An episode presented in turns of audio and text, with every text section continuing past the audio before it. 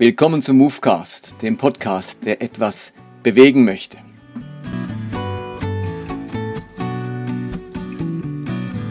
Ich möchte in diesem Podcast noch einmal anknüpfen am Thema das Evangelium neu entdecken. Ich habe das ja begonnen in Movecast 87, dann 88, 89 und 91. Vier Episoden zum Thema das Evangelium neu entdecken.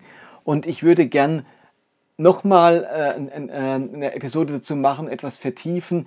Das Thema ist ja neu entwickelt.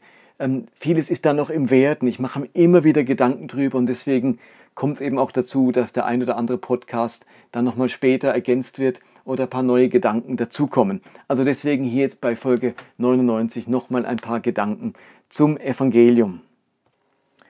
Es gibt einen wunderschönen Vers zum Evangelium im Römerbrief. In Römer 1, Vers 16 sagt Paulus folgendes. Ich lese aus der neuen Genfer Übersetzung. Zu dieser Botschaft bekenne ich mich offen und ohne mich zu schämen.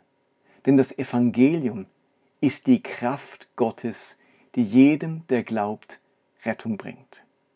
Luther übersetzt es so, denn ich schäme mich des Evangeliums nicht, denn es ist eine Kraft Gottes, die selig macht alle, die daran glauben. Die Juden zuerst und ebenso die Griechen das Evangelium ist die Kraft Gottes. Ich könnte sagen, im Evangelium wird die Kraft Gottes wirksam. Beim Evangelium hat man es mit Kraft zu tun. Das ist eine kraftvolle Angelegenheit. Und was dieses Evangelium bewirkt, es beinhaltet die Kraft zur Rettung. Jeden, der daran glaubt, erlebt die Kraft Gottes, die rettet. Also diese Kraft des Evangeliums bewirkt Rettung. Griechisch Soteria, da steht das Wort Sozo oder Soteria eben dahinter. Und dieses Wort, das haben wir eben viel zu eng gedeutet. Für uns, für die meisten Christen ist, ist Errettung, Soteria vor allem die Erlösung in den Himmel kommen, also das ewige Leben bekommen. Wir werden errettet, das heißt, uns werden die Sünden vergeben und Gott rettet uns. Und wir fragen so, bist du gerettet? Damit meinen wir, sind deine Sünden vergeben und ähm, kommst du in den Himmel. Aber dieses Wort Soteria bedeutet nicht nur Rettung. Ja, es bedeutet Rettung im religiösen Sinne, also die Rettung der Seele und des Geistes. Es bedeutet aber vom, vom Griechentum her, von seinem ganzen Bedeutungsumfang, bedeutet ähm, Soteria und Sozo auch die Rettung des Körpers, also die Rettung aus einer Gefahr, die Rettung aus einer Notsituation. Es bedeutet auch die Bewahrung, den Schutz, die Bewahrung des Lebens. Dann heißt aber Soteria auch die Wohltat, das Wohltun, das Wohlergehen.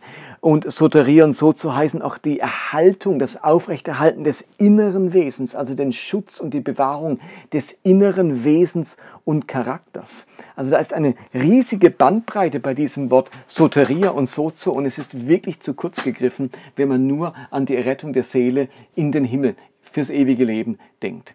Und weil man das wahrgenommen hat, hat sich eben ähm, das Verständnis vom Evangelium verbreitert und deswegen sind wir ja dahin gekommen, dass wir sagen, es gibt nicht nur eine Schuldproblematik, sondern auch eine Schamproblematik und eine Angstproblematik. Und das ist seit einigen Jahren ähm, in der Theologie jetzt ähm, hat sich verbreitet, dass wir also auch eine nicht nur eine Schuldkultur, sondern auch eine Scham- und eine Angstkultur haben. Über diese drei Problematiken berichte ich in meinen Podcasts und ich habe nun eine vierte Problematik ähm, dazugenommen. Die habe ich die Ohnmachtsproblematik genannt und die möchte ich heute noch mal etwas stärker vertiefen, weil sie für mich von ganz besonderer Bedeutung ist. Ich glaube, dass sie fast eine, eine, ein Schlüsselthema ist fürs Evangelium. Wenn ich von Problematik rede, dann steckt dahinter ja die Vorstellung, dass etwas problematisch wurde, etwas anders wurde, als es gedacht war. Es ist nicht so gedacht gewesen dass der Mensch in Schuld lebt, dass er ständig schuldig wird. Es ist nicht so gedacht, dass der Mensch eine tief sitzende Angst hat und Angst ein Kernproblem des Menschen geworden ist. Es ist nicht so gedacht gewesen, dass der Mensch an seinem Wert und seiner Würde zweifelt und dass er mit Scham und Beschämung und Minderwertigkeit lebt. Das ist alles nicht so gedacht, das ist eine Problematik geworden. Und das Evangelium will hier eine Lösung bieten, Kraft bieten. Und es ist auch nicht so gedacht, und das ist eben jetzt der vierte Aspekt, dass der Mensch so eingeschränkt ist, dass er sich so ohnmächtig fühlt, ohne Macht, ohne Kraft fühlt.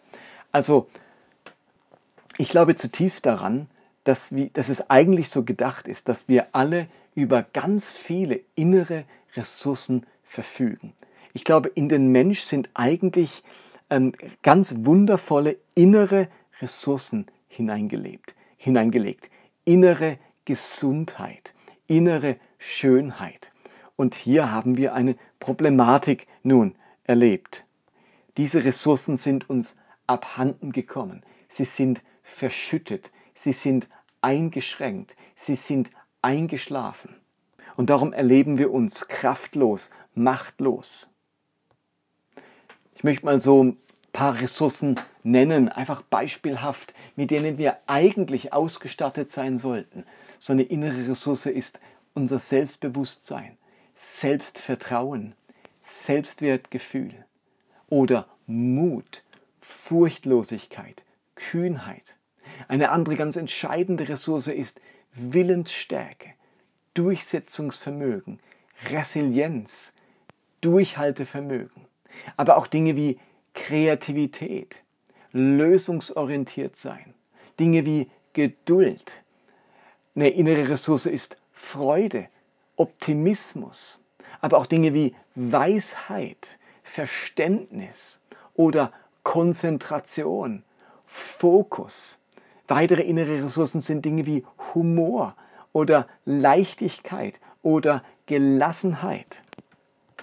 Und wir spüren sofort, wie diese Ressourcen etwas ungeheuer Wichtiges sind für gelingendes Leben, für ein errettetes, befreites Leben, die Freisetzung dieser Ressourcen. Und wir alle haben schon beobachtet, dass diese Ressourcen ziemlich ungerecht verteilt worden sind. Also durch unsere Vererbung, durch unsere Erziehung, unser Elternhaus und unsere Prägungen haben sich diese inneren Ressourcen unterschiedlich stark entwickelt. Sie sind unterschiedlich stark ausgeprägt oder eben auch verschüttet. Wir haben nicht alle das gleiche Maß an Selbstwertgefühl, an Furchtlosigkeit, an Selbstvertrauen, an Durchhaltevermögen und so weiter. Das haben wir nicht alle gleich. Und doch bemerken wir, was für ein ungeheurer Schatz es ist, wenn man über diese Dinge verfügt. Und es ist wie ein, ein Rattenschwanz. Wenn ich Willensstärke habe, dann führt das zu ganz viel weiteren positiven Effekten im Leben. Also so eine innere Ressource ist oft Ausgangsbasis für weitere ganz positive Prozesse im Leben. Wer also Willensstärke hat, der kann sich vielleicht vornehmen, ich möchte in Zukunft weniger essen oder ich möchte regelmäßiger stille Zeit machen. Und die Willensstärke befähigt mich, das wirklich durchzuziehen, durchzuhalten, eine Gewohnheit zu entwickeln. Und wenn ich dann weniger esse und fitter werde körperlich, hat das wieder ganz viele positive Effekte. Wenn ich jetzt regelmäßig stille Zeit mache und meinen Geist dadurch ernähre, hat das wiederum positive Effekte. Also so eine innere Ressource hat einen ganzen Rattenschwanz an weiteren positiven Effekten im Leben. Und wenn mir eben solche inneren Ressourcen fehlen, dann können gewisse wichtige Prozesse vielleicht gar nicht stattfinden oder nicht äh, bis zu Ende durchgeführt werden. Und nun glaube ich an die Kraft des Evangeliums. Also das ist für mich so eine Grundvoraussetzung meines Glaubens, dass ich wie Paulus sagen kann, dieses Evangelium hat wirklich Kraft. Das ist mehr als eine Lebensphilosophie. Das Evangelium ist mehr als eine ganz schöne, gute Weltanschauung. Es ist mehr als nur eine gute Botschaft, die einfach verklingt. Es hat wirklich Kraft, das Evangelium. Es hat Auswirkungen. Ich glaube daran, dass dieses Evangelium wirklich die Kraft hat, meine Schuld und meine Schuldhaftigkeit äh, zu lösen. Ich werde von Schuld befreit und auch meine Schuldfähigkeit, also meine Schuldhaftigkeit verändert sich. Ich glaube, dass das Evangelium wirklich die Kraft hat, ähm, mir meine Scham zu nehmen und für Würde zu, zu sorgen, dass ich mich verstehe als, als Geschöpf, gutes Geschöpf Gottes, guten Gedanken Gottes und so weiter. Ich glaube, dass das Evangelium die Kraft hat, mich von der Angstproblematik zu befreien und ähm, ich, ich mich unter dem Schutz Gottes weiß, auch dass ich vor Gott bestehen kann, dass ich ähm, mit Gott in, in, ins Angesicht schauen kann und mich nicht fürchten muss vor Gott und vor dem Leben nicht fürchten muss. Das sind nicht nur schöne Gedanken, sondern ich glaube daran, dass das Evangelium das wirklich im Leben eines Menschen bewirken kann. Und genauso ist es jetzt bei der Ohnmachtsproblematik. Ich glaube daran, dass das Evangelium die Kraft hat, diese Ressourcen in uns zu wecken, wieder aufzurichten, zu vermehren. Und ich habe ja gesagt, die Schamproblematik, der wird begegnet durch das Leben Jesu und seiner Zuwendungskraft. Der Schuldproblematik wird begegnet durch das Kreuz, das Sterben Jesu. Der Angstproblematik wird begegnet durch, den, durch die Auferstehung Jesu und seinen Sieg. Also Leben Jesu, Sterben wäre dann, ähm, also Leben Jesu wäre Weihnachten, Sterben wäre Karfreitag, Auferstehen wäre Ostersonntag, Ostern. Und die, der Ohnmachtsproblematik wird begegnet durch den Geist Gottes an Pfingsten. Also als der Geist Gottes auf die Gemeinde, auf die Jünger kam, da wurden ihre inneren Ressourcen geweckt. Und hier möchte ich einfach einen Schritt weitergehen als das klassisch charismatische Denken. Ich finde, wir haben Pfingsten zu sehr eingeengt auf das Wecken von Charismen dass der Geist Gottes kommt und mir Charismen schenkt. Und Pfingsten steht ganz stark für diese charismatischen Phänomene. Ab jetzt kann ich in Sprachen reden, ich habe Worte der Erkenntnis, ich habe die Gabe der Heilung bekommen, ich bin prophetisch begabt und so weiter. Wir haben also ähm, den Heiligen Geist zu sehr verengt am Pfingsten, finde ich oft, auf die charismatischen Dinge. Aber was am Pfingsten vor allem passiert ist, ist, dass bei den Jüngern innere Ressourcen geweckt wurden. Sie hatten plötzlich ein Selbstvertrauen, das sie vorher nicht hatten. Sie hatten eine Kühnheit und Furchtlosigkeit, die sie vorher nicht hatten. Sie hatten ein Durchhaltevermögen bekommen. Sie haben Freude bekommen. Sie haben plötzlich Weisheit bekommen. Die Leute außen haben sich gewundert, aus, einer, aus welcher Weisheit so einfache Fischer sprechen oder welche Freude unter dieser ersten Gemeinde herrscht. Man hat sich gewundert, mit welcher Kühnheit die sprechen mit welchem Selbstvertrauen die auftreten, welchen Fokus die plötzlich hatten und sich konzentrieren konnten auf ihre Aufgabe, auf ihre Berufung und so weiter, und hingehen in alle Welt. Da wurden nicht einfach nur Geistesgaben geweckt, Pfingsten, der Geist hat Ressourcen, innere Ressourcen geweckt bei diesen Jüngern. Wer meine Tabelle schon gesehen hat oder die bei mir bestellt hat, der hat vielleicht gesehen, dass ich so eine, äh, oder mit Hilfe von einem, von einem Freund von Philipp Wenk, eine Matrix entwickelt haben, ähm, wo die vier Kernprobleme ähm, in Zusammenhang gebracht werden mit den vier Beziehungsstörungen der Menschen. Und diese vier Beziehungsstörungen, das sind ja die Beziehung zur nichtmenschlichen Schöpfung, also die, die, die, die gestörte Beziehung zur Schöpfung, zur Tierwelt, zur Natur und so weiter. Die zweite ist die Störung der Beziehung zum Nächsten, zum Mitmenschen. Das dritte ist die gestörte Beziehung zu mir selbst. Und das vierte ist die gestörte Gottesbeziehung. Und so wie die gestörte Gottesbeziehung sozusagen unter allen anderen Störungen liegt und so die Kernstörung ist, die zu allen weiteren Beziehungsstörungen führt, so würde ich sagen, ist die Ohnmachtsproblematik die Kernproblematik, die die ganzen anderen Probleme mit sich bringt. Wenn das Evangelium wirklich Kraft hat, dann glauben wir daran, dass der Geist Gottes tatsächlich diese inneren Ressourcen in uns wecken und wiederherstellen kann. Und es geht mir nicht um Psychotricks und dass man wieder über einen lebenslangen Projekt, Pro, ähm, Prozess irgendwo dann bei ein bisschen mehr Selbstbewusstsein landet. Also wir, wir glauben doch, dass das Evangelium Kraft hat, dass das supranaturalistische, also übernatürliche Erlebnisse auch sind, dass Gottes Geist in mir etwas bewirkt, dass der etwas weckt, aufweckt, wiederherstellt, in Ordnung bringt, heilt, rettet, so, so, also wiederherstellt in meinem Inneren und dadurch diese Ressourcen für mich zugänglich werden. Und mir, mir geht es wirklich nicht um, um, um Selbstoptimierung und irgendwelche Psychotricks, dass ich am Schluss so innere Ressourcen habe. Das, das mag auch funktionieren. Und Leute gehen zu entsprechenden Seminaren und Kursen, äh, sollen sie machen. Ich will nur betonen, wenn Paulus sagt, dass das Evangelium Kraft hat zu retten, dann wollen wir wirklich äh, glauben, dass das Evangelium retten kann. Und zwar nicht nur in der Schuldproblematik, sondern auch in allen anderen Problematiken, auch in der Ohnmachtsproblematik. Aber wie funktioniert das jetzt? Wie findet diese Rettung statt? Und wie macht der Geist Gottes das jetzt? Welche Hilfsmittel gebraucht er? Welche ähm, Ereignisse oder, oder so weiter geschieht das jetzt? Und mir wäre es einfach jetzt zu billig zu sagen, ähm, der Zugang zu allen Lösungen bei allen Problematiken ist, bet einfach dafür. Also bei der Schuldproblematik könnte man das noch am leichtesten sagen. Bet um, bet, bitte um Vergebung und dann erlebe ich Vergebung. Okay.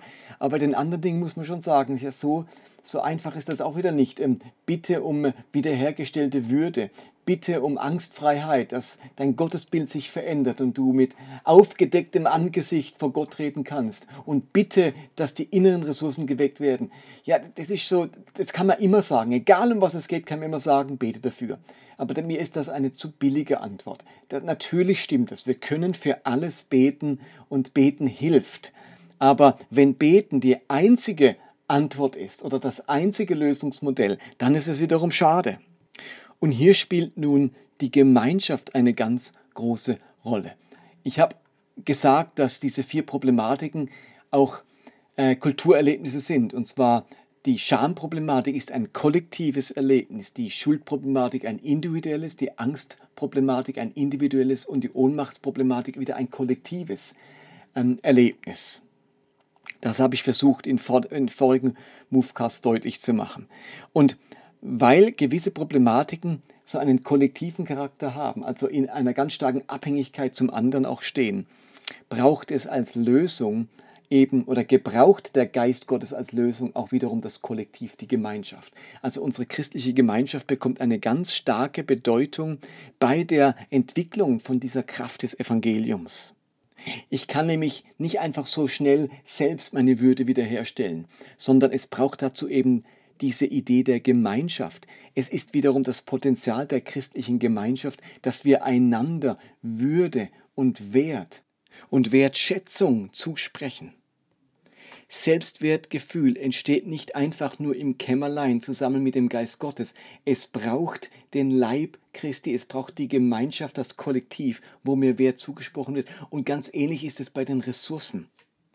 Diese inneren Ressourcen gedeihen ganz besonders gut im Kontext von christlicher Gemeinschaft, wo sie richtig funktioniert natürlich, wo ich freigesetzt werde, wo ich freigesprochen werde, wo mir etwas zugesprochen wird. In diesem Umfeld können innere Ressourcen ganz besonders gut gedeihen, besser als wenn ich einfach nur alleine damit bin.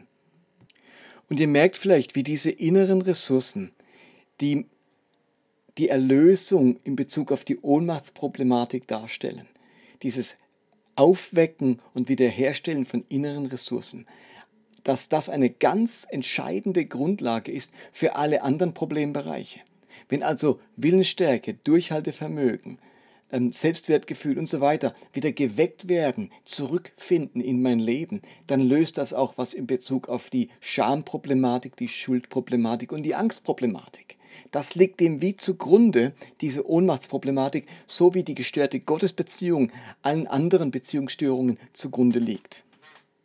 Und darum finde ich es so wichtig, dass wir diese Kraft des Evangeliums wiederentdecken, diese Kraft des Geistes wiederentdecken, diese Kraft von Pfingsten wiederentdecken, wo es nicht einfach nur um charismatische Gaben geht, sondern um das Wiederherstellen von inneren Ressourcen, die so viel Kraft in sich tragen. Es geht darum, andere Menschen zu befähigen, andere Menschen stark zu machen. Ich möchte da ein Mitarbeiter des Geistes sein, der mithilft, andere Menschen stark zu machen, damit diese inneren Ressourcen wirklich aufblühen können im Leben von Menschen.